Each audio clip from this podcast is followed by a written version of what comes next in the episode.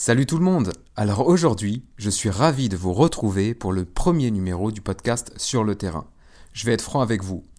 Je ne sais pas où cette aventure va me mener, vous verrez que je suis parfois hésitant, que le son n'est pas toujours top, bref, que j'ai des progrès à faire, mais j'espère que ce premier numéro sonne le début d'une belle aventure.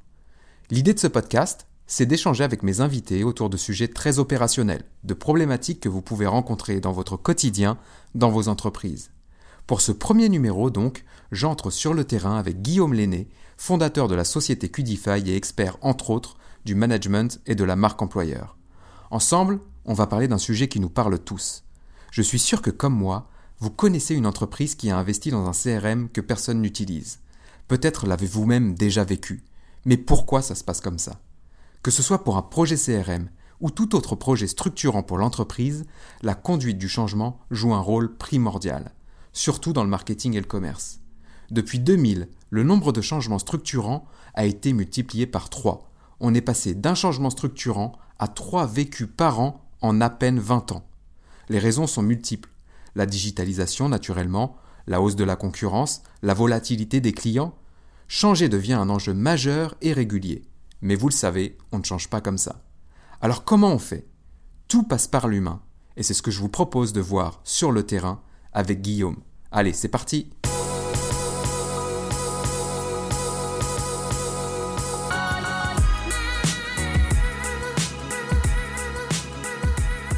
Non, mais c'est pas grave, mais c'est le lot de toutes les premières en fait. C'est tu commences un podcast, euh, et au moment où tu te dis bon bah ça y est, je pense que j'ai déroulé le truc et qu'on va pouvoir commencer tranquillement, bah ça bug. Je ferme, je ferme de mon côté au cas où, euh, au cas où il y aurait des trucs qui viendraient de, chez moi, mais euh, oui, pour me présenter, euh, bah donc je suis Guillaume Lenné, je suis le cofondateur de, de Qdify. Euh, je pense qu'on aura l'occasion d'en reparler un petit peu. Et, euh, et, mon parcours, pour résumer, mon diplôme d'origine, c'est formateur bureautique et, et, TIC, technologie de l'information et de la communication, comme on disait à l'époque. et comme beaucoup de gens qui travaillent dans le digital, si ce n'est tous. Euh, c'est évidemment un métier que j'ai jamais exercé. j'ai eu le diplôme et je l'ai jamais fait, en tout cas pas sous cette forme-là. En fait, j'ai débuté ma carrière pour euh, arrondir les fins de mois en tant qu'étudiant en faisant des, des, petits sites internet et des bases de données à l'époque où, où c'était la mode et, et où euh, finalement tout le monde recherchait à avoir sa petite page web et autres. Et voilà, donc ça me permettait de, d'en vivoter. Et j'ai un de mes clients un jour qui m'a demandé si je connaissais quelqu'un qui s'y connaissait euh, un peu en graphisme et autres, euh, parce qu'il cherchait donc euh, plutôt Photoshop, ce genre de choses. À l'époque, je bricolais un petit peu, mais je n'étais pas très performant. Euh, mais je cherchais du boulot, donc j'ai dit que moi, je pouvais le faire. Et, et voilà, et j'avais une volonté de retourner vers le web. Donc après, je suis parti en agence, dans une agence web spécialisée e-commerce, où je suis rentré cette fois plutôt en tant que formateur parce qu'on avait notre propre logiciel, donc il fallait former les clients. Et petit à petit, en prenant les, dossiers de plus en plus tôt, euh, bah, on m'a donné des responsabilités jusqu'à ce que j'arrive euh, directeur de marketing d'une équipe euh, où quand je suis parti, on était 17. Et puis, et puis voilà, pour diverses raisons, il y a eu le syndrome Qdify qui est arrivé, l'envie de créer cette entreprise-là qui faisait suite à tout ça pour plein de raisons qu'on va certainement évoquer. Et, voilà, depuis deux ans, on a créé Qdify mon associé, qui était déjà mon collègue à l'époque, Hervé. Cool. Euh, bah tu vois tout à l'heure en préambule, euh, enfin je sais pas si je garderai ça en montage, mais en préambule je disais que on se connaissait plutôt bien, mais en fait euh, j'avais aucune idée de ta vie passée, tu vois, donc, j'apprends des choses à ce niveau-là et euh, effectivement tu as fait ta transformation digitale à toi aussi, c'est cool. Ouais ouais ouais. Et donc du coup, euh, moi j'avais envie de, de t'avoir sur sur un de ces premiers numéros de, du podcast sur le terrain pour parler euh, notamment du changement, euh, parce que c'est un sujet euh, crucial. Euh, malheureusement, il y a, y a, peu de gens, je pense, dans les entreprises qui ont vraiment conscience de, de tout ce qu'engendre le changement et de comment on doit aborder le changement pour bien réussir ses projets. On a tous des anecdotes, je pense, par rapport à ça, de, de boîtes qui ont investi des milliers d'euros et, et peut-être même plus dans, dans l'implémentation d'un CRM et qui, au bout de quelques semaines, ne comprennent pas pourquoi les commerciaux euh, bah, retournent à leur fichier Excel ou retournent à leur, à leur ancien CRM. Et en fait, pourquoi? Bah, C'est tout simplement que, que d'utiliser un nouvel outil comme un nouveau CRM, bah, ça génère des changements dans ton quotidien, ça, ça, ça te demande de revoir tes habitudes, ça te demande de revoir tes réflexes, et forcément, il y a un changement, et s'il y a un changement, eh ben, il y a un accompagnement à avoir derrière ça, un accompagnement autour de l'humain. Il y a besoin euh, d'écouter, de, il y a besoin de rassurer, et il y a besoin de comprendre que c'est un changement, et qu'un changement, euh, ça peut, par défaut, c'est pas accueilli à bras ouverts en disant ouais super, on change. Ouais. Donc, donc c'est forcément stratégique de se dire ok, je prends en compte que ce changement, aussi petit soit-il, et tu as raison, ça peut être des tout petits changements, mais qui peuvent avoir des grosses conséquences sur la motivation, sur la compréhension, sur, euh, et c'est peut-être le pire de tous, euh, des sentiments d'injustice. Ouais. Euh, et, et, et c'est ça qui est, c'est ça qui est difficile parce que euh, on va reprendre le cas du CRM parce que c'est effectivement quelque chose, c'est un peu tarte à la crème, mais c'est systématique. Euh, c'est pas tant qu'ils ont peur euh, que, que, les commerciaux ont peur ou autre, c'est que ils ont l'impression qu'on leur dit non, mais jusqu'ici, ce que tu fais, c'est pas bien, j'ai besoin de te surveiller. C'est ça qu'ils entendent quand on leur dit qu'on va mettre, qu'on va mettre un CRM. Et, et, le souci, c'est aussi pour ça que c'est stratégique, et c'est aussi pour ça que c'est plus facile quelquefois quand c'est quelqu'un d'extérieur qui te le dit ou qui t'accompagne, c'est que la personne qui, elle, est, persuadée ou a bien compris pourquoi il fallait changer, il fallait mettre un CRM, pour elle, c'est limpide et c'est évident.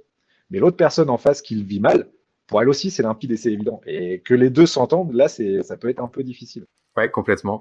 Donc en fait, euh, voilà, quand on parle de changement, euh, voilà, c'est pas changer toute la culture de l'entreprise. Ça peut être juste de changer un, un logiciel, ça peut être d'accueillir un nouveau collaborateur, ça peut être euh, une mise à jour d'un truc ou d'un machin. En fait, je voulais faire juste un, un, un, petit focus sur moi, ce que je peux voir sur le terrain. En fait, nous, on fait quoi?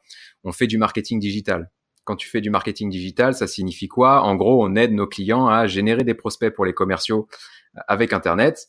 Euh, le marketing donc génère ses prospects, les transmet aux commerciaux et les commerciaux doivent traiter ces prospects pour les convertir en clients. Et donc, euh, bah forcément, la manière dont tu vas contacter des prospects marketing ne va pas être la même manière euh, avec laquelle tu vas contacter des prospects plutôt à froid. Et donc, le quotidien des commerciaux face à ça change. Et en fait, on se rend compte que bah oui, quand on met en place une nouvelle stratégie marketing, on va juste se mettre à communiquer sur les réseaux sociaux pour générer des prospects. Et ben en fait, ça change la vie donc du marketing qui fait de nouvelles missions, mais ça ça va changer aussi la vie des commerciaux qui vont devoir prospecter autrement. Ça va changer la vie du service après-vente qui va être en relation avec d'autres contacts, avec d'autres clients et qui va peut-être avoir aucune information sur ce qui s'est passé euh, euh, en amont dans le processus de vente. Euh, donc voilà, en fait, il y a des changements partout et, même si la décision est mineure ou s'apparente a priori à juste un seul service, bah, en fait, ça impacte toute l'entreprise. ouais, et, en fait, je pense aussi que si aujourd'hui cette conduite du changement est et une certaine mode de, l'humain justement euh, euh, arrive. Euh, alors il y a des trucs quelquefois un peu trop à la mode. Toutes les boîtes qui disent oui nous l'humain est au centre. on se demande où il était avant parce qu'on n'entendait pas autant. En fait, je pense que ça vient de, quelque chose qu'on a vécu, qui est une certaine forme de transformation digitale fait, j'allais dire entre guillemets, au rabais ou sans bien comprendre ce que ça voulait dire. Euh, parce que, bah oui, la transformation digitale, il faut y passer, le monde va vite, etc., etc. Donc déjà, quand t'es pas trop à l'aise avec ces sujets-là, ça te fait peur. Ouais. Ensuite, quand t'es pas trop à l'aise, bah tu fais ce qu'on te dit. Donc il y a plein de gens, ce qu'ils ont fait, bah, ils ont fait un site web qui a pas bougé depuis trois ans. Ils ont fait des réseaux sociaux sans trop savoir pourquoi. Donc ils ont publié des choses qui donnaient pas beaucoup d'engagement et autres. Et aujourd'hui, tout ce petit monde-là se rend compte que en fait, euh, c'est pas tant les outils, c'est pas tant euh, les, les, les, les, nouveaux canaux qui sont importants, c'est ce que ça change et la manière de faire. Et c'est vrai que les commerciaux, et aujourd'hui, euh, il y a qu'à regarder à quel point c'est difficile de recruter des commerciaux, c'est une denrée rare, c'est un métier en tension, parce qu'il faut des gens qui, qui s'y sont faits, qui ont compris que le, le métier se fait, se fait d'une manière différente. Alors, les leviers restent les mêmes. C'est juste de s'habituer et de comprendre. Et c'est toute la différence, c'est une expression que j'aime bien, mais c'est toute la différence entre je vais te donner une recette et je vais t'apprendre à faire la cuisine. Il y a quelques jours, on s'est vu euh, t'animer une conférence justement sur le changement euh, à Rouen et on s'est vu et tu as démarré ta conférence en disant que euh, le changement était égal à un deuil. Est-ce que tu peux nous expliquer ça? Ah bah tu as déjà presque tout dit. Hein. c'est ça. Oui, le, le, le changement de toute façon, c'est passer d'une situation stable de quelque chose qu'on avait et qui était certain à quelque à autre chose, donc à quelque chose qu'on n'a plus. D'accord. Et, et forcément, ça se rapproche, euh, ça se rapproche d'un deuil. Et si on prend la, la fameuse courbe euh, du deuil avec euh, avec les étapes, la négociation, le déni, etc., etc., le marchandage, bah, ça correspond quand même pas mal. Quoi. Nous, la courbe du deuil, on aime bien la représenter un peu de manière simplifiée. Je sais que toi, tu as présenté une courbe du deuil assez détaillée pendant ta conférence. nous, on essaye de faire un peu un, peu simple pour nos clients et, et, aussi pour marketer un peu le truc, hein, pour que ce soit plus digeste, j'ai envie de dire. Mais grosso modo, nous, on a distingué, et je pense que tu vas être d'accord avec ça, que, que la courbe du deuil, en gros, c'est quatre étapes. La première étape, ça va être une étape où euh, bah, le changement arrive et toi, bah, tu l'acceptes pas et donc tu es en plein déni. Une fois que tu te rends compte que bah, le changement, finalement, il va bien avoir lieu et qu'il va bien t'impacter, bah, tu vas rentrer plutôt dans une phase de peur, de remise en question, en fait. Tu vas te demander si... Euh, bah, si tu vas être à la hauteur pour relever les défis, si euh, tu vas réussir à gérer les choses comme elles doivent être gérées, etc., etc. Si tu as les compétences pour, notamment. Et puis ensuite, bah, si tu arrives à passer cette phase de remise en question, tu vas commencer à entrer dans une phase de remobilisation. Donc, c'est-à-dire que tu vas intégrer progressivement le changement dans ton quotidien. On verra tout à l'heure que c'est une étape hyper importante parce que euh, bah, si tu la passes mal, bah, tu peux revenir en arrière dans cette courbe du deuil. Mais non, la phase de remobilisation, tu, tu, tu prends en compte le changement dans ton quotidien et tu commences à l'intégrer petit à petit. Et puis ensuite, tu vas rentrer dans la phase la plus cool, la phase d'engagement où là, le changement fait partie intégrante de ton quotidien et tu en as fait quelque chose. Et normalement, tu es aussi plus efficace qu'avant. Oui, bah, ce, ce, découpage euh, en quatre, il il est très bien pour effectivement avoir quatre étapes claires parce que euh, la, partie euh, pédagogie, vision et autres, euh, au début, elle est ultra importante. Essayez d'expliquer tout de suite que ah bah c'est bien si vous allez changer, vous allez voir tout de suite les merveilles que ça va faire et autres avant de rassurer. Ça, enfin, ça a aucun intérêt. C'est pas le moment, ils sont pas prêts à l'entendre. Exact. Et, c'est là qu'on se rapproche encore une fois du, deuil et autres. Hein. C'est que c'est que c'est pas prêt. Alors ce qui, est, ce qui est drôle en plus sur cette courbe du deuil, c'est pour ça que je la mets sur, sur la conférence, c'est que si on prend la courbe de l'engouement, où là, au contraire, les gens ont envie de changer et sont prêts à changer, on retrouve exactement euh, le même creux de la vague, ouais, le creux du désespoir, euh, mais, qui est, mais qui est très logique en fait. Dans un cas, c'est parce qu'on a eu des attentes très hautes et qui sont forcément au début déçus. Et dans l'autre cas, c'est parce qu'on est en résistance. Donc euh, voilà, mais, mais c'est intéressant de le mettre en, en parallèle et de, et de, découper comme tu l'as fait pour avoir une réponse adéquate en fait pour, pour chacune des quatre grandes étapes. Ouais. Mais du coup, moi, je me rends compte sur le terrain. Euh, enfin, j'ai l'impression qu'il y, y, y, y, a grosso modo deux, deux types de population. T'as effectivement la population qui va être contre le changement et donc non, non ça me touchera pas. Euh, je veux pas y aller, j'irai jamais. Et t'as la deuxième population qui se dit euh, oui, moi je veux changer, il faut qu'on change, on n'a pas l'autre choix. Et puis ça a l'air hyper intéressant ce changement, donc je veux y aller. Mais j'ai l'impression que du, coup, dans, dans, cette courbe de l'engouement que tu présentes, c'est que les gens sont hyper chauds au départ, mais qu'ils n'avaient pas du tout envisagé tous les changements qui allaient euh, être engendrés par cette décision et surtout tous les efforts qu'ils allaient devoir réaliser pour changer. Parce que finalement, euh, moi j'aime bien dire ça et il y a des clients souvent qui nous disent euh, euh mais chez nous maintenant euh, vous, vous, avez mis en place des choses et on est frustré et les et les collègues sont énervés ou alors ils sont ils sont un peu abattus etc mais c'est qu'en fait le changement se fait forcément euh, enfin, pas toujours dans la difficulté, pas constamment dans la difficulté, mais on peut pas changer sans effort, quoi. Ah, de, toute façon, euh, un changement, ça demandera de la volonté et des efforts. Et, et, même à titre personnel, si tu veux, je sais pas, te mettre au sport, manger mieux, euh, ou, quoi, quoi, que ce soit, c'est un changement. Et ce, ou arrêter de fumer, si tu veux. Enfin, tu vois, n'importe quoi, c'est un changement et ça va forcément euh, être une phase où tu vas dire est-ce que ça vaut vraiment le coup? Et tu vois, la notion du gain est important aussi. Qu'est-ce que j'y gagne? Qu'est-ce que je vais avoir? Parce que euh, on en revient au CRM. Hein, s'ils ont l'impression que qu'ils en font plus pour un gain euh, pas, pas, intéressant, ils, bah, ils vont pas le faire. Voire même si en plus tu leur expliques qu'ils vont avoir moins de choses et moins et moins de gains. Donc oui, il y a, il y a forcément un effort. Et après, par rapport aux équipes, euh, déjà la résistance au changement, elle est, elle est naturelle. Elle vient souvent d'un peu tout le monde et pas que des collaborateurs. Il mhm. faut, être, faut être clair là-dessus. Mais euh, on peut emmener les gens. On peut, on peut finalement le faire. Il faut jamais oublier que, euh, premièrement, ceux qu'on appelle quelquefois les toxiques ou autres, euh, souvent, avant d'avoir été toxiques, c'était des gens très engagés, qui quelquefois, suite à une injustice, suite à un quiproquo ou autre, sont devenus des toxiques. C'est comme on passe de l'amour à la haine très rapidement. Et ceux-là, ils sont difficiles à aller chercher. Euh, il y a aussi des gens qui ont des, des, des réticences qui doivent être entendues parce qu'elles sont peut-être très bonnes, elles ont peut-être une excellente raison, euh, d'autant quand on commence à parler des métiers et autres, et qui, eux, sont au contact du terrain, et peut-être que eux ont vu quelque chose que le, grand architecte du changement euh, a pas aussi bien euh, identifié. Et puis après, il va rester, et ceux-là sont pas très nombreux, il va rester ceux qui sont de manière quasiment rédhibitoire contre le changement, mais en général contre tout, qui disent non par défaut. Et un conseil que je veux absolument donner, parce que c'est pas ce qu'on fait naturellement, c'est de pas forcément mettre trop d'énergie sur ces gens-là. Vouloir absolument emmener tout le monde et passer, mettre beaucoup d'énergie pour convaincre les trois qui veulent pas sur une équipe de 50, c'est euh, gâcher son changement et surtout gâcher son énergie. Il vaut mieux s'appuyer sur les 47 autres qui sont prêts à nous suivre et après on verra. Ouais, bah là, là-dessus, moi, je suis complètement d'accord avec ça. Nous, généralement, quand on accompagne nos clients, euh, les toxiques. Alors, c'est pas parce que je suis marketeur que je vais dire ça, mais c'est c'est bien souvent euh, au commerce, en fait, les commerciaux qui qui qui, qui sont euh, contre le changement.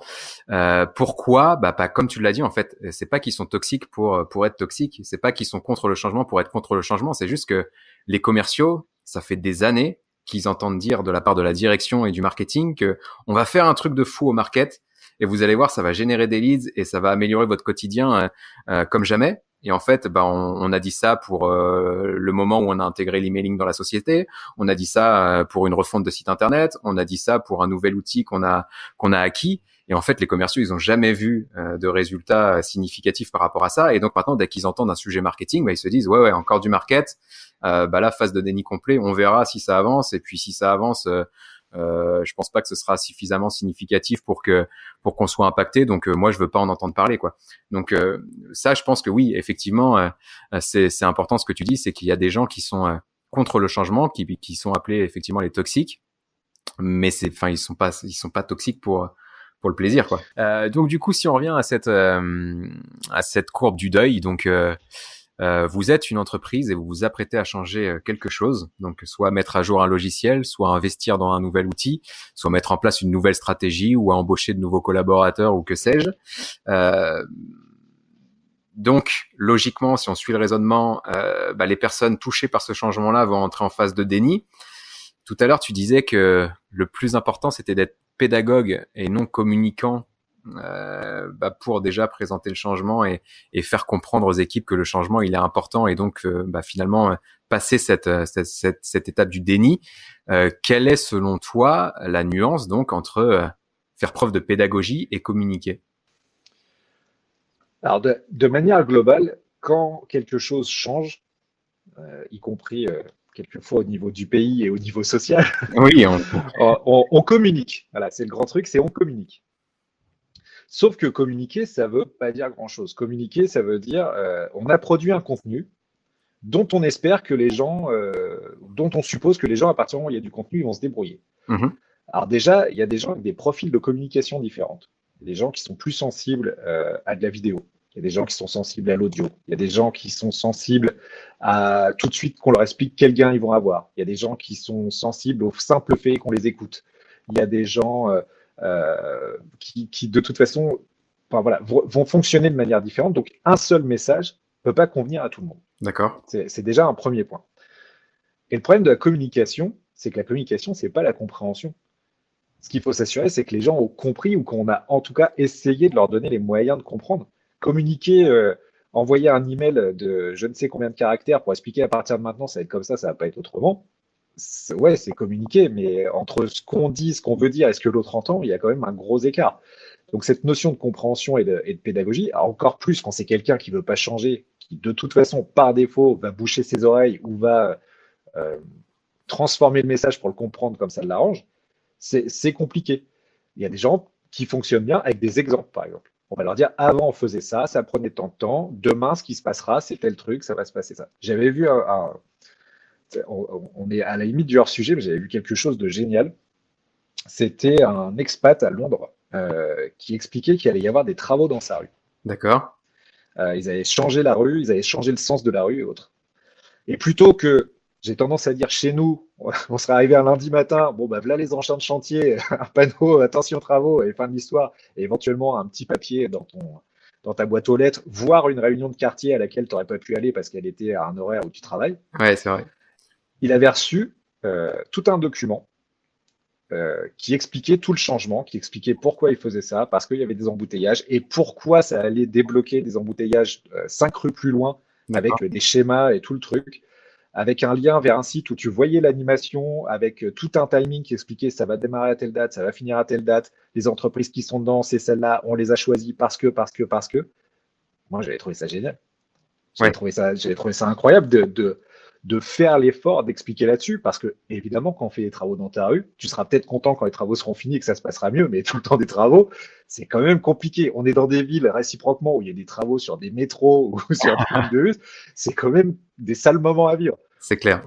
savoir, où on en est ou savoir à quoi ça sert et pourquoi on le fait, est-ce que ça va changer ou autre, et, même quelquefois au niveau, je sais pas, des impôts et, quoi que ce soit. évidemment que ça t'aide. Et là, là, tu es dans une démarche de, compréhension, tu es dans une démarche de pédagogie. Et pour peu que tu rajoutes une petite couche d'écoute, ouais, là, on est pas mal.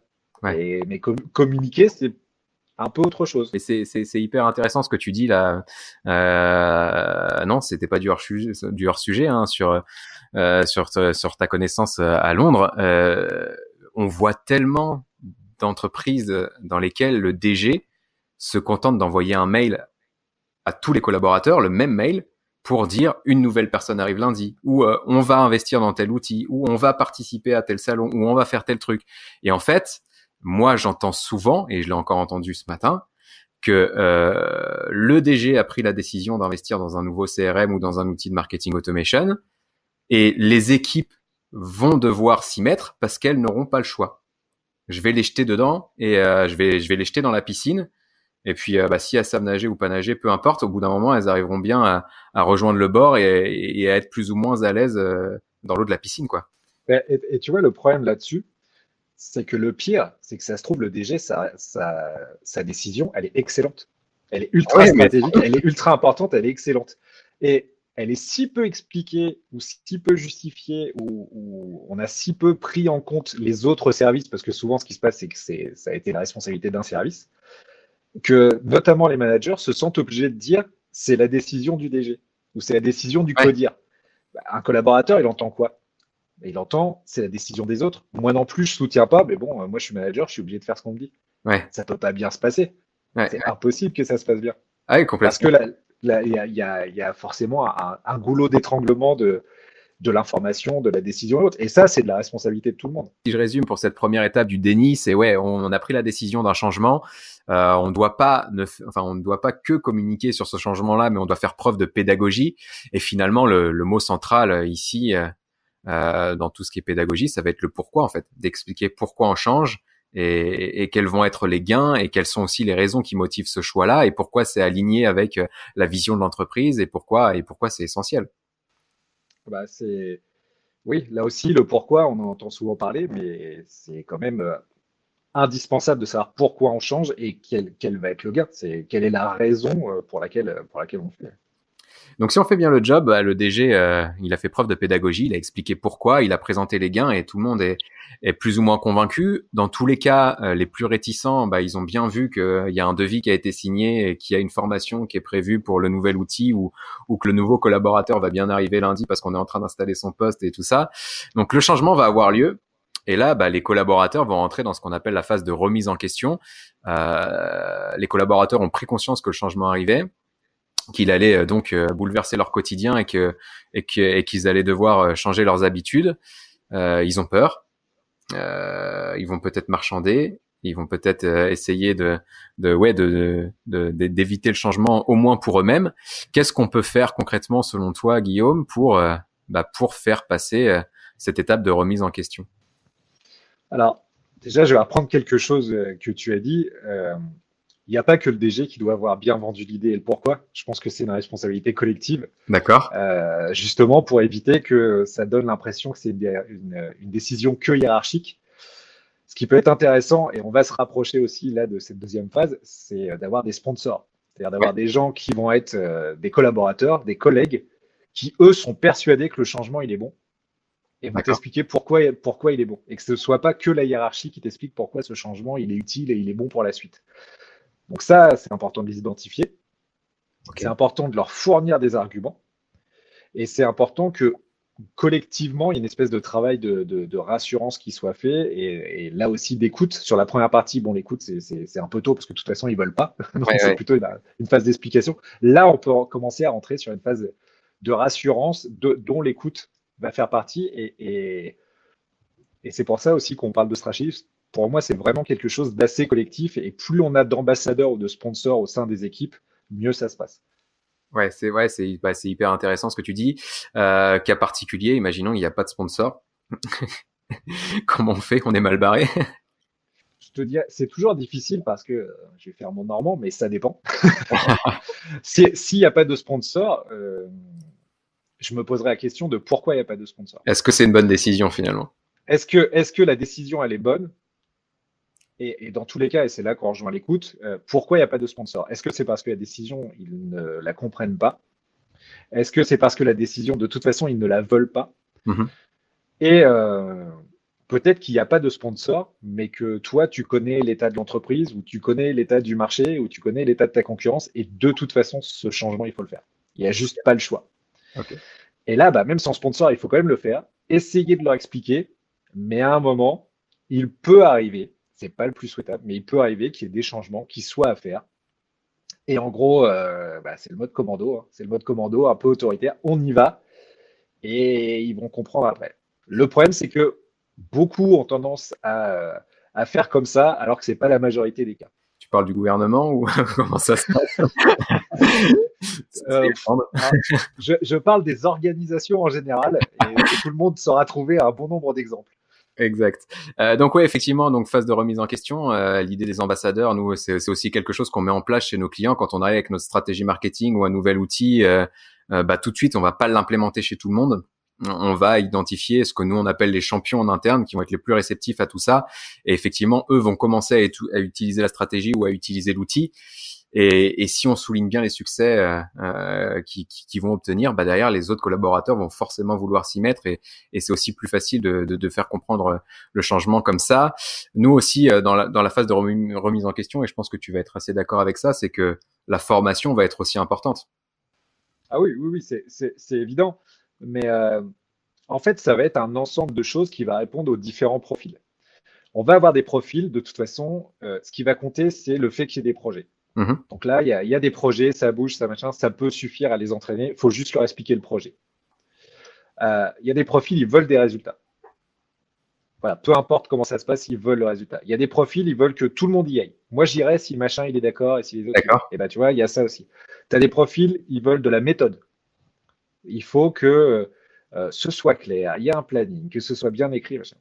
Et le problème, c'est que, en général, tout le monde a des, a des goûts différents pour ça et qu'on a tendance à, communiquer ou à faire la rassurance selon ce qui nous nous convient. C'est-à-dire que si on a besoin d'être très rassuré d'avoir de la méthode, on va pondre un document euh, très verbeux, très long, un beau diagramme de Gantt euh, très compliqué à des gens qui n'en veulent absolument pas.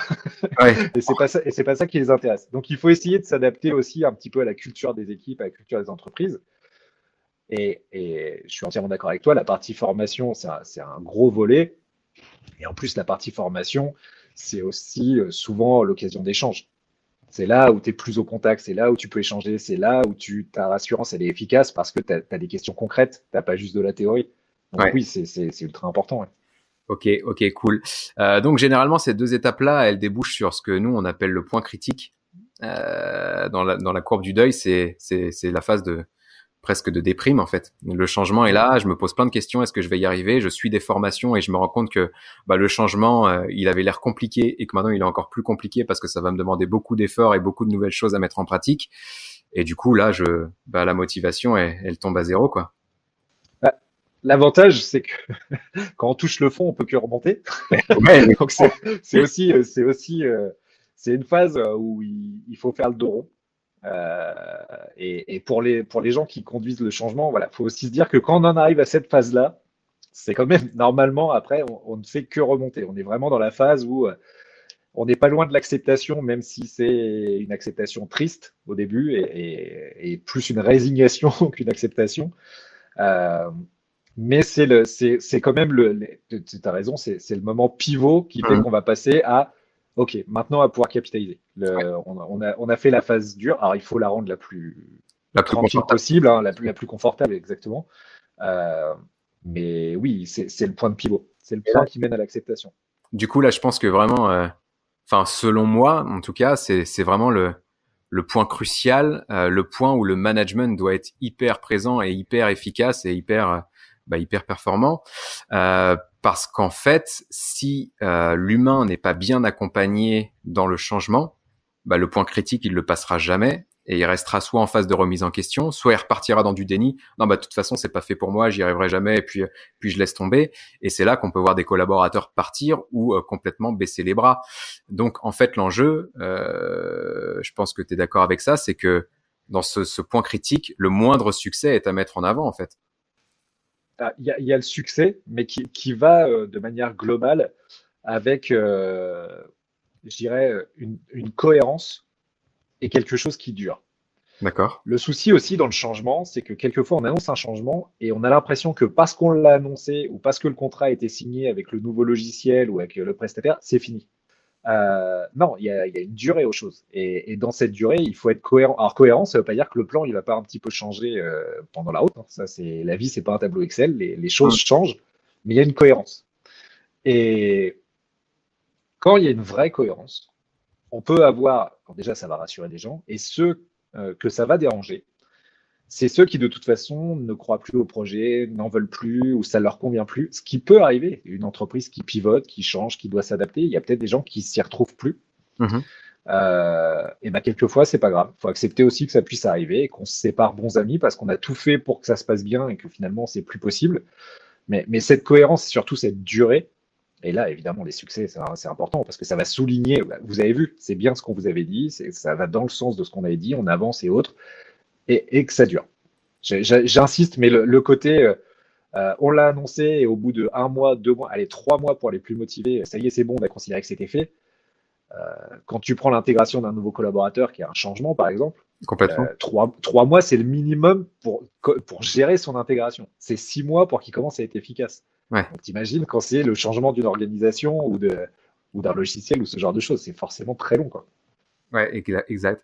Euh, j'ai envie de t'énerver un peu, donc euh, je vais je vais raconter des trucs que je vois souvent sur le terrain, euh, bah, notamment déjà si on reprend notre histoire du CRM là, ouais j'ai investi dans un CRM, j'ai fait la formation aux commerciaux et deux semaines plus tard ou deux mois plus tard, il y a plus personne qui l'utilise et, et, ils en sont revenus à leur fichier Excel ou à l'ancien CRM, bah, c'est tout simplement parce que vous n'avez pas fait le nécessaire et que le point critique, bah, il n'a pas été passé et que du coup bah, les commerciaux ils sont repartis en arrière et, et, ils reviendront jamais au CRM. Mais là où je veux je veux vraiment t'énerver c'est euh, c'est sur le point donc justement de, de, de souligner les succès et, et, le point de la reconnaissance. Moi, je vois beaucoup d'entreprises dans lesquelles le management ne fait pas le taf à ce niveau-là. Je m'explique. Euh, nous, on met en place des stratégies marketing qui sont assez poussées, euh, qui vont demander aux marketeurs d'apprendre de nouvelles choses, de revoir complètement leur quotidien et de partir sur de nouvelles missions. C'est dur. Donc on, passe de la phase de déni à remise en question, on se remet en question, on se forme, on lit des trucs, on apprend, on essaye, on se plante, on foire, et des fois on réussit. Et moi, je vois des managers qui non seulement ils ne soulignent pas les succès, mais en plus ils les dénigrent. Un exemple, on a pas mal de clients chez qui on met en place des stratégies, des, stratégies de génération de leads. Euh, ces leads-là, au bout d'un moment, bah, ils vont générer des devis. Et moi, j'ai une histoire d'un DG euh, qui a dit à, à, son équipe marketing qui était toute fière de venir la voir, euh, de venir le voir pour lui dire bah voilà regarde on a généré des leads et ça a généré deux devis à 2500 euros et le DG qui dit non mais moi je serai content et ce sera vraiment un succès que quand les devis seront à plus de 10 000 euros. Et là forcément bah, quand tu ton équipe marketing qui s'est donné du mal, qui a accepté de changer alors qu'au départ elle voulait pas, qui a mis en place de nouvelles actions, et qui, qui, a, qui, a, qui, a, qui, a, beaucoup sué pour ça et qui arrive euh, bah, fier de, de, présenter ce qu'elle ce estime un succès euh, dans le bureau du manager et qui a s'entend dire euh, bah non ce que tu as fait c'est nul concrètement c'est pas bon bah le point critique t'y retourne et puis c'est là où tu baisses les bras et c'est là où, où, je pense que bah, le projet en fait il aboutira jamais alors, non seulement tu y retournes, mais tu y retournes même plus bas. C'est là ah où tu arrives à creuser et tu es, à deux doigts de tout du pétrole, à tel point tu creuses. Euh, alors, je ne vais pas m'énerver, parce que euh, déjà parce que maintenant que je fais du yoga, je ne m'énerve plus. non, non. Euh, de, manière sérieuse, euh, je, alors ça vient aussi de, ce qu'on fait, mais je, à défaut de trouver des excuses, il y a, y a beaucoup d'explications aussi souvent à, à, des mauvaises pratiques managériales. Et souvent, ça part de là. D'accord. C'est-à-dire que des, des vrais managers ou des vrais DG euh, filous, méchants, etc., euh, etc., il n'y en a pas tant que ça. Ouais. Des, managers ou des DG maladroits, Il y en a énormément. C'est clair, c'est clair. Il y en a énormément. Souvent, ça part d'un. Alors là, on peut leur faire un reproche. C'est que beaucoup considèrent que le management, de toute façon, euh, ça s'apprend sur le tas, que le management, euh, on est manager ou pas. Euh, moi, voilà, c'est pas, c'est pas mon métier. Je suis obligé de le faire parce que je suis dirigeant, ou je suis obligé de le mm. faire parce que je suis manager, etc. Et dans le cas que tu, que, que tu me donnes, c'est un cas effectivement classique, très, très, très, très démobilisateur. Et pour le coup, je l'ai vécu de, de, très près. Euh, et c'est pour ça que dans Qdify, euh, le, volet reconnaissance est important. Je ne refais pas l'histoire, mais Qdify, c'est un kudos. C'est kudos, ça veut dire la gloire que l'on retire d'un fait accompli, parce que la reconnaissance, c'est ultra important. Euh, et il faut séparer reconnaissance, bienveillance. Ce sont des choses différentes.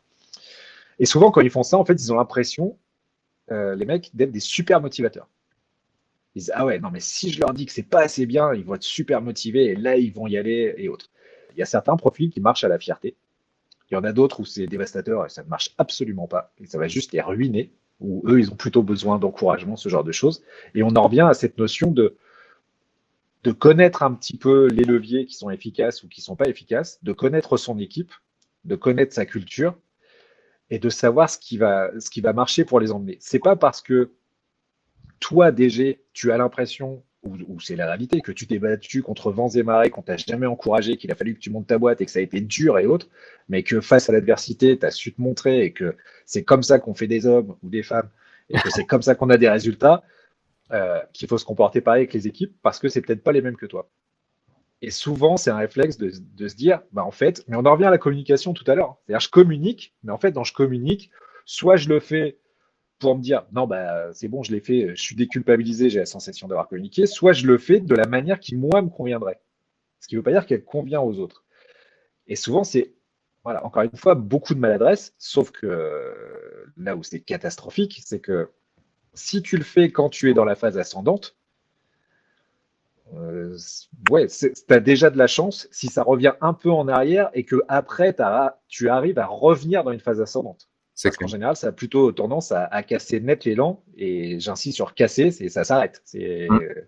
avec des, euh, bah, la prochaine fois, vous le ferez sans moi, vous, débrouillerez autrement. Euh, moi, je m'en occupe plus. De toute façon, ça donne rien, etc., etc. Et en plus, ça va donner euh, des gros quiproquos entre une équipe qui a fait des efforts et qui s'est pas senti reconnue ou qui s'est pas senti valorisée et un, un, management ou un codir qui a l'impression lui aussi d'avoir fait des efforts puisqu'il a instillé le, changement et euh, qui comprend pas pourquoi ils n'ont pas continué et pourquoi ça avance pas. Et donc, c'est de la faute des autres s'il n'y a pas de résultat. Résultat, c'est de la faute de personne.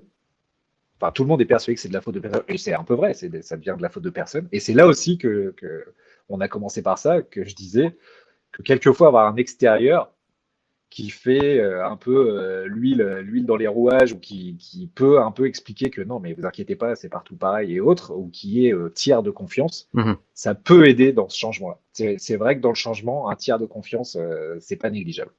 Ah ben nous c'est clair que du coup ça on l'a entendu et c'est du vécu chez, chez certains de nos clients. Euh, mais les équipes étaient contentes euh, qu'on soit là, hein, parce que nous, les succès, on les souligne, et, du coup, euh, effectivement, on comblait un manque managérial par rapport à ça, et, et c'est important. Et, et, donc, bah, si on fait, on fait bien le taf et qu'on arrive quand même à souligner les succès, même s'ils sont pas à la hauteur de, de, de ce qu'on aimerait avoir, bah, on va rentrer dans la phase d'engagement. Et là, la phase d'engagement, c'est quoi? Bah, c'est le changement. Bah, on, on se l'est approprié, on l'a intégré dans notre quotidien, et, et on est prêt. Et, et en fait, c'est bah, le changement, c'est bon. Enfin, c'est maintenant, en fait. Oui, ça, fera un bon slogan, ça. Ouais. Mais, euh, euh, oui, oui.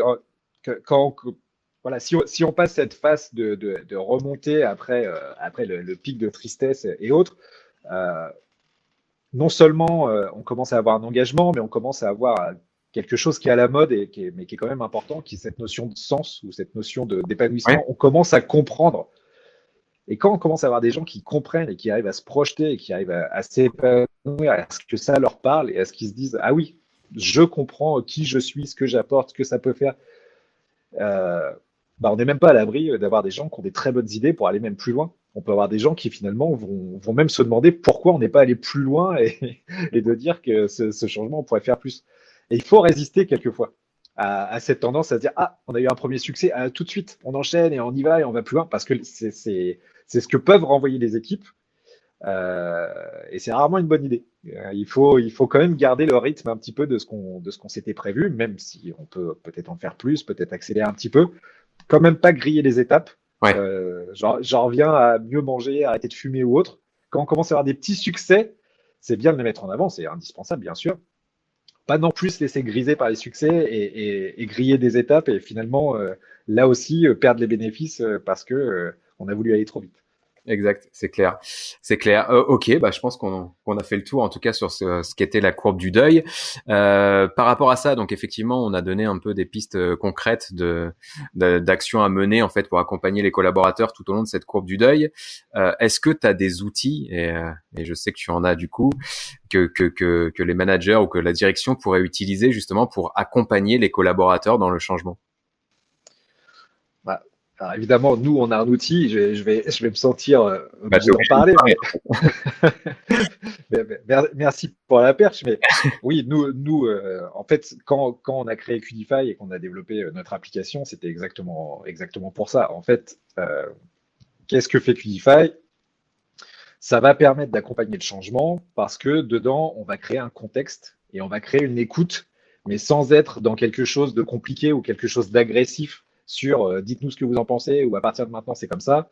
Euh, on va le faire avec plusieurs leviers sous forme de, challenge, sous forme de quiz, sous forme d'enquête euh, qu'on appelle sense parce que c'est très important de pouvoir avoir sentir les choses. Euh, où à chaque fois les, éléments peuvent être privés, rien n'est obligatoire parce qu'il ne faut pas qu'ils se sentent obligés d'avoir à le faire. les choses peuvent être répondues de manière anonyme parce que c'est comme ça qu'on obtient un vrai contexte c'est comme ça que ça peut durer. Et nous, l'application, elle est vraiment pensée comme un, nous permettre de piloter euh, le management et les équipes à distance pour leur donner des contenus pour qu'ils puissent animer, pour qu'ils puissent engager les équipes, notamment entre les sessions et, c'est souvent assez efficace. Et après, euh, si euh, ils se sont bien appropriés l'application, ils peuvent la garder et continuer à l'utiliser avec, avec leurs équipes. On continue de leur fournir du contenu. ils peuvent l'alimenter ou eux-mêmes ont, leurs propres idées le vrai intérêt d'un outil comme Qdify, mais, mais de, je dirais que de toute façon, c'est faisable. Euh, euh, évidemment, c'est plus souple avec un outil comme Qdify où derrière, après, on va avoir des stats, on va avoir tout ça. Mais dans l'absolu, on pourrait le faire avec un tableau Excel et puis, euh, et puis ou même avec une boîte en carton dans, dans, les, dans un couloir. Hein. ou avec un tableau blanc, avec des post-it, avec, avec des, des, cartes kudos, avec tout un tas de choses. c'est la démarche, c'est la cohérence, c'est le fait d'obtenir un contexte et c'est le fait, j'insiste là-dessus, que ça dure. Le fait que ce soit pas juste un coup comme ça. Ce qui se passe souvent, euh, ce qu'on a souvent euh, dans des formations, euh, y compris les formations management, mais même dans les formations dans l'absolu, en marketing ou, en sales ou ce qu'on veut, on a des gens en formation qui sont ultra motivés, qui sont ultra chauds, qui disent oui, c'est bien, ah, j'ai bien compris, faut qu'on y aille, c'est super, merci, etc. Et ils sortent de formation et le lendemain, ils sont dans leur bureau, ils sont dans leur open space et là, bah, les autres, ils n'ont pas suivi la formation, donc ils n'ont peut-être pas autant la patate. Et puis, ils ont un dossier qui tombe. Et puis, à la machine à café, euh, il y a des discussions. Et puis, ils ont des belles à trier. Et puis, le cahier de formation, petit à petit, il commence à atterrir dans un tiroir, etc. Et hop, hop, hop, ça s'étiole et on perd les bonnes pratiques. Et on oublie ce qu'on a à faire. Bah, ce principe de cohérence, ce principe de contexte, ce principe de continuer à avancer tranquillement, euh, il est euh, ultra important. D'accord il faut, il, faut, il faut que ça se fasse. C'est vraiment ça qui est important. Ce sont des bonnes pratiques qui doivent durer. Si on espère que le changement, ça va être j'ai annoncé un truc pendant un mois, j'ai montré que j'écoutais, et après c'est fini. Non, c'est pas possible. Peut-être même que dans un an, il faudra revenir sur. Vous vous rappelez, il y a un an, on a fait un changement, encore une fois, aussi petit soit-il. Ce que ça a donné plus tard, c'est ça, c'est ça, c'est ça. Euh, moi, j'aime bien les post-mortem, par exemple. Ouais. Voilà, sur un projet, expliquer euh, de manière très honnête euh, ce qui s'est bien passé et quelquefois aussi euh, bah, ce qu'on n'a pas bien fait et pourquoi on s'est planté? Parce que c'est pas grave de se planter, on juge pas les gens au fait qu'ils se plantent, on, juge les gens au fait qu'ils se relèvent et qu'ils continuent. Et c'est ça qui doit être fait. Donc tous les outils qui vous permettront de le faire, qui vous permettront de durer, euh, faites-le avec votre sensibilité. Encore une fois, il y, a des gens qui font ça dans des milieux avec des outils de gestion de gestion de projet, des Jira ou autres, parce que voilà, là c'est plus pour, pour du dev, c'est pas forcément de la conduite du changement, mais si vous voulez le faire avec une to-do list, avec un, Google Keep ou peu importe, à partir du moment où vous vous y tenez, à partir du moment où il y a de l'écoute, à partir du moment où il y a de la pédagogie et à partir du moment où ça dure. Ok, bah c'est très clair. Euh, du coup, je te propose de, finir ce podcast euh, par quelques questions que je vais te poser, euh, puisque finalement le, le l'idée de ce podcast, c'est d'avoir un échange un peu spontané. Euh, bah, j'ai pas préparé de questions, donc je vais, prendre les questions qui me passent par la tête et on verra euh, si tu peux y répondre et si tu surtout tu veux y répondre. ma première question, ce serait plutôt d'un point de vue inspiration. Euh, quelle est la personne qui t'inspire le plus? J'ai des gens qui m'inspirent et pour des raisons euh, très différentes. Euh, Michael Jordan m'inspire. Je suis un grand fan de basket et de NBA. et en fait, il m'inspire pour ce, côté toujours être dans l'effort, toujours être avancé, toujours vouloir que ça dure, vouloir s'en sortir. C'est quelque chose voilà, qui, qui, à moi, me parle. Euh, il avait, il avait d'autres défauts par ailleurs, mais ce côté, euh, voilà, tant que c'est pas sifflé, euh, il reste du temps, on peut encore jouer. Ce côté, bah, on va y retourner, on va y aller et on va avancer. Voilà, il y a un côté abnégation que flamboyant et, indiscutable que, que, que, je trouve incroyable. Ok. et, et et, je, je, dis toujours, je suis pas mauvais perdant. ça me dérange pas, ça me dérange pas de perdre. Euh, à partir du moment où on a essayé de gagner.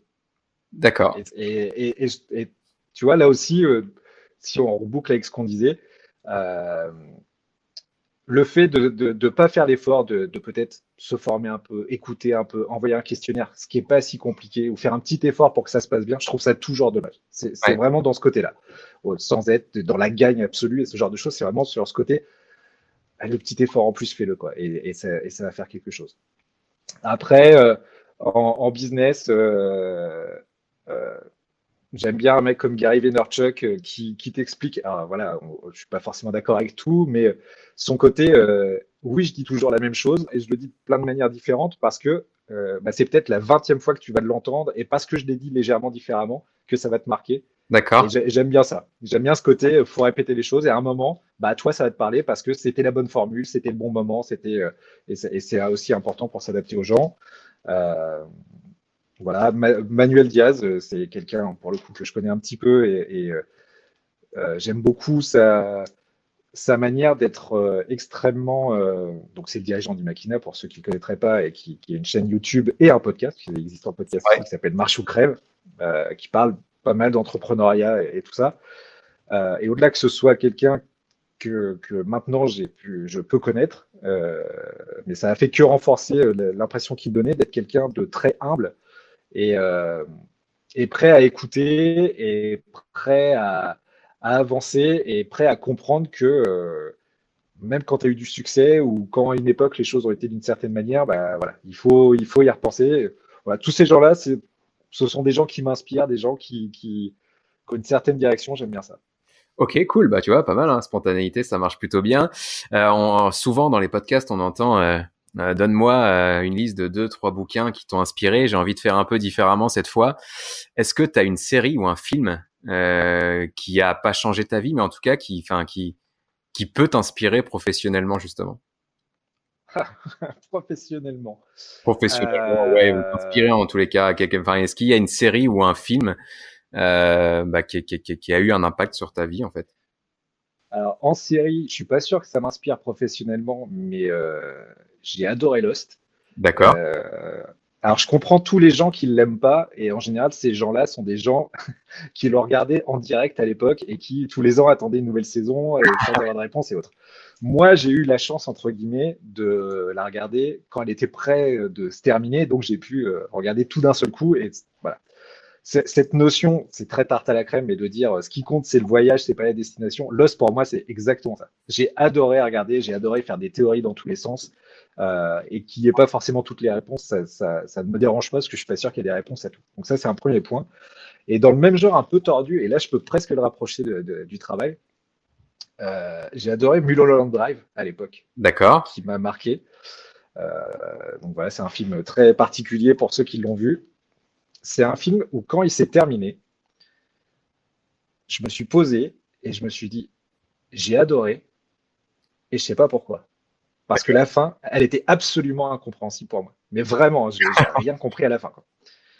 Et je pense que c'est la première fois de ma vie, euh, à l'époque où je l'ai vu, où j'ai utilisé Internet, ce qui, est, ce qui, est, très classique maintenant d'aller regarder des choses sur Internet, mais à l'époque, le film doit être, euh, je sais pas, début des années 2000. D'accord. Euh, où je suis allé sur Internet pour essayer de comprendre, en fait, c'était quoi la signification, parce qu'on te la donne pas. C'était quoi la signification C'était quoi le, le, le, truc? Donc, je vais, je vais pas, euh, je vais, je vais rien spoiler, mais en gros, j'ai lu une ou deux phrases et tout est devenu limpide. D'accord. D'un truc dont, dont j'avais aimé le rythme, j'avais aimé ce que ça disait, et les, les dix dernières minutes, j'ai rien compris, ça, ça, transforme le film et j'étais perdu.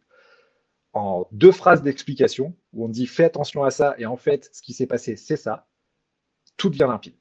Et j'ai trouvé ça absolument incroyable, comme quelquefois une petite information ou un, un, une vue différente d'une situation peut te, peut te changer et te faire comprendre complètement différemment et, et faire que quelque chose de compliqué devienne fluide. Et, et, ça, je peux le rapprocher du travail, tu vois. Il y a, je pense que quelquefois, on est à deux doigts, et je vais le rapprocher de ce que je disais avant sur le ouais. fait de faire le petit effort, de se mettre à la place de la personne, de, de, de, de se comporter avec les autres comme on voudrait qu'ils se comportent avec nous. Je pense que souvent, même dans des situations compliquées, euh, avec d'autres personnes, on est à deux doigts que tout aille bien ou que tout puisse rouler, ou que tout puisse s'arranger, ou de mieux comprendre et du coup peut-être de trouver des solutions. Hum. Ok, mais c'est pas mal, hein je te pose des questions un peu euh, merdiques et non préparées et tu arrives à trouver des réponses euh, hyper intéressantes, donc ça c'est cool. Euh, dernière ouais, question. Je, je sais pas. c'est les auditeurs qui nous diront. Ouais, dernière question, et celle-là par contre je l'avais préparée. Est-ce que tu peux me donner le nom d'une personne que tu souhaiterais ou que tu penses que je devrais inviter sur ce podcast? Bah, écoute, je vais t'en donner deux.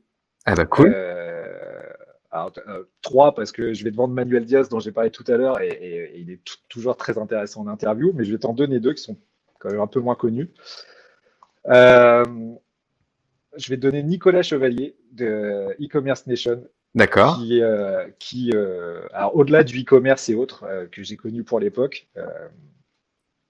c'est un entrepreneur euh, normand, cadet en l'occurrence, et j'aime beaucoup. Euh, euh, ce que j'aime le plus chez lui, c'est la manière qu'il a de créer un univers pour sa marque et pour son produit. D'accord. Je trouve qu'il, y a un vrai truc. Et, et, je spoil un peu, mais j'avais une discussion un jour avec lui où il m'avait dit au début, quand il savait pas ce que, que ça allait devenir une entreprise, c'était pas forcément prévu que ça devienne une entreprise plus tard. Il m'avait dit, je voulais absolument avoir des gens qui trouvent le projet cool et qui deviennent des ambassadeurs. Et, et, il a tout un univers et tout ça. Et, et tu vois, là aussi, on, on s'y retrouve en management, ouais. avoir des sponsors, avoir des gens qui peuvent parler de toi, qui se retrouvent dans ton univers, dans tes valeurs, dans tout ça. Et j'aime bien son discours là-dessus, j'aime bien sa, sa, démarche, donc je le trouve intéressant. Et le deuxième, je vais te citer euh, Nicolas Saillard de Coaxis, euh, qui est un, un spécialiste de l'agilité. Mais l'agilité, tout le monde en parle. Euh, sauf que euh, tout le monde te dit toujours c'est génial, c'est super, et que c'est une des seules personnes qui va te dire ouais l'agilité ça résout pas toujours tout et l'agilité c'est compliqué et l'agilité ça peut coûter cher mais l'agilité c'est génial. Pour conclure Guillaume, où est-ce qu'on peut te retrouver?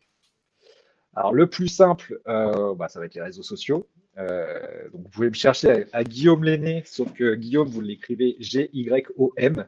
D'accord. G-Y-O-M-L-I-N-E, parce que Guillaume, c'est un prénom très répandu, et des Guillaume Lenné, il y en a beaucoup.